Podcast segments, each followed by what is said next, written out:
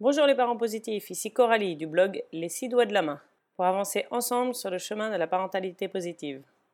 Aujourd'hui nous allons parler sentiments, ou plus exactement la négation des sentiments. C'est un sujet qui est parmi les premiers que l'on voit souvent quand on apprend la parentalité positive. En tout cas c'est une des premières choses que j'ai apprises. Alors de quoi s'agit-il? Il s'agit de cette tendance que nous avons à nier les sentiments. C'est assez incroyable une fois qu'on s'en rend compte. Il est fort probable que certains d'entre vous soient déjà familiers avec cette notion, mais pour être sûr que tout le monde suive bien, je vais en rappeler les principes.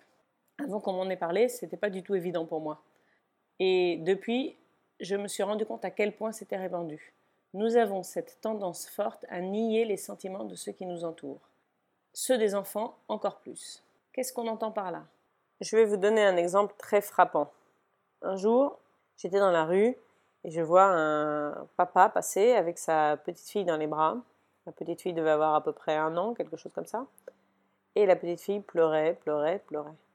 Mais non, c'est rien, t'inquiète pas, disait le papa pour la rassurer. Et la petite fille pleurait, pleurait. Mais non, ça n'a aucune importance, disait le papa. C'est une scène banale, c'est une scène qu'on voit souvent.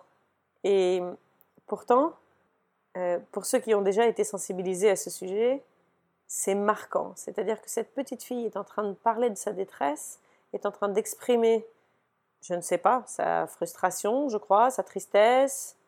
Et le, le papa lui répond, ce n'est rien, ça n'a aucune importance.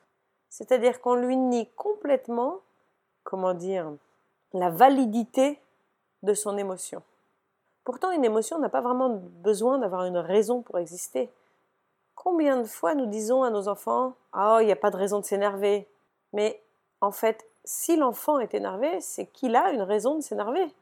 Après, ça peut être une raison qui, pour nous, n'aurait pas le même effet. Il est possible que nous n'en comprenions pas la raison, ou, même pourquoi cette raison-là aurait un tel effet sur notre enfant. Et on peut avoir envie de s'interroger sur ce mécanisme pour lui. Pour autant, si le sentiment est là, si l'émotion existe, c'est qu'il y a une raison pour lui, pour l'individu.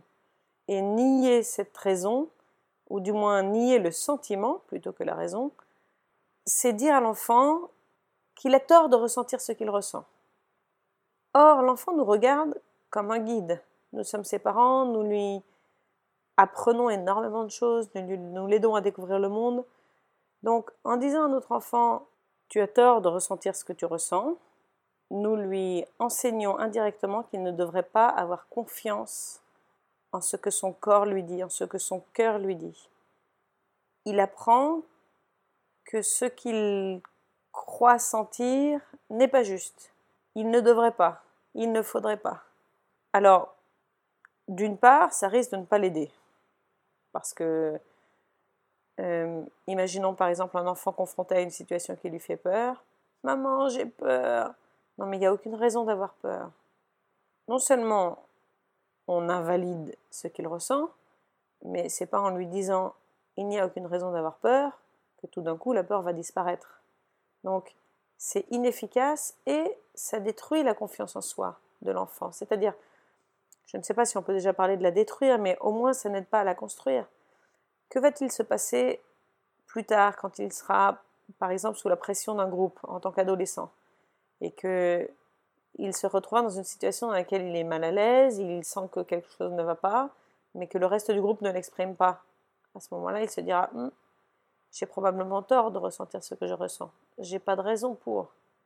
Et du coup, il va suivre le groupe. Si on veut que l'enfant ait le courage de ses opinions, il faut d'abord qu'il puisse sentir ses émotions il faut qu'ils puissent leur faire confiance. Et pour ça, la validation des sentiments dès le plus jeune âge est très importante. Il y a encore une autre raison pour ça. C'est le court terme, tout simplement. C'est beaucoup plus efficace de valider les sentiments. À long terme, et c'est le plus important, on lui enseigne à se connaître, à s'écouter et à se faire confiance.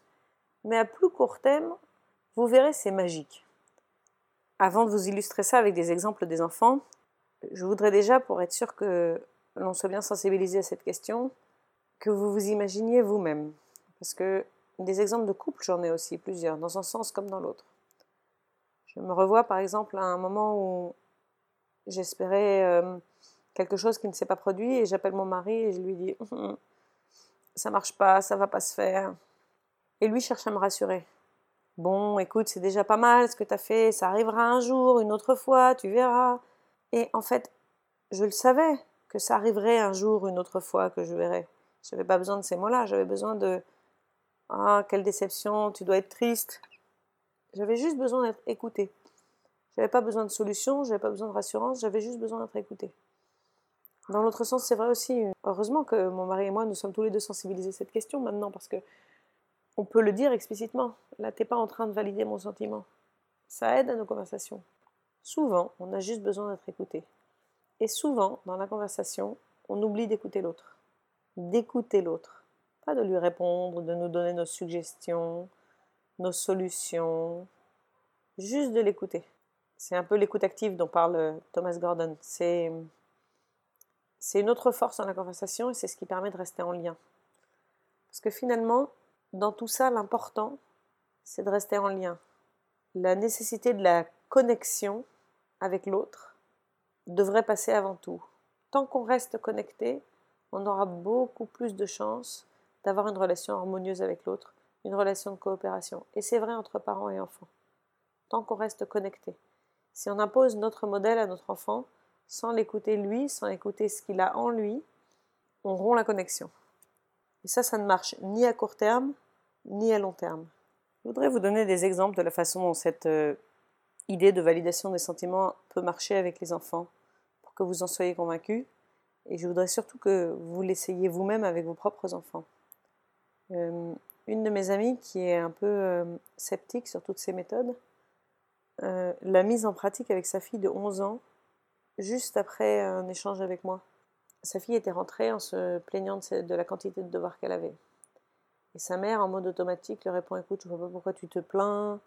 D'habitude, tu as très peu de devoirs, aujourd'hui, tu en as plus. Bon, bah voilà, aujourd'hui, tu en as plus. Euh, c'est pas non plus tous les jours, c'est pas dramatique.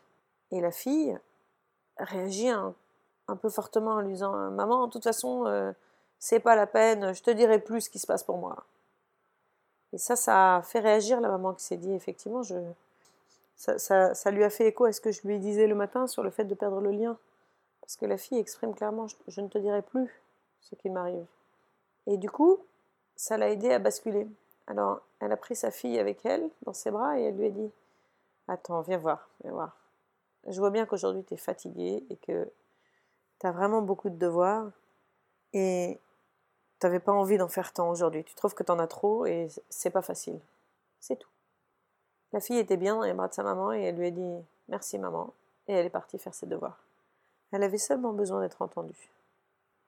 Et ça, ça marche à n'importe quel âge. Avec les petits, on le voit très bien. Le moment où ils sont en colère, leur dire calme-toi n'est pas efficace. Leur dire oula, je vois que tu es en colère peut changer les choses. Leur dire ah oui, tu voulais vraiment ça les aide à se calmer automatiquement. Ils sont de nouveau ils se sentent de nouveau écoutés. Parce que dans la colère, il y a la raison elle-même et puis il y a le fait d'être, d'avoir ce lien qui est rompu. Et quand on leur dit qu'on les entend, qu'on les écoute, ça change tout. Ça ne veut pas dire qu'on valide leur comportement, quel qu'il soit. Il y a bien une différence entre ce qu'on ressent et les actes. Tous les sentiments sont autorisés, les actes ne le sont pas, disait le docteur Ginot. Il ne faudra pas oublier ça. Mais dans un premier temps, l'important, c'est de les écouter et de valider leurs sentiments. Et ce modèle-là, ils l'apprendront et ils l'apprendront vite. Mes grands le savent, le sentent et le vivent. Et combien de fois maintenant je les entends face aux petits leur dire Ah, tu es triste, Anatole. Et oui, toi, tu aurais voulu ça. Et la situation se règle toute seule entre eux. Et ça, vraiment, c'est magique. Alors la prochaine fois que vous faites face à une émotion de votre enfant, je vous encourage à la recevoir, à la valider, et vous verrez la différence. Voilà, c'était ma réflexion du jour, celle qui nous aide à progresser ensemble. Si cet épisode vous a plu, n'hésitez pas à le commenter, à le partager. Et vous pouvez aussi suivre les six doigts de la main sur Facebook, sur Instagram, sur Twitter. À bientôt!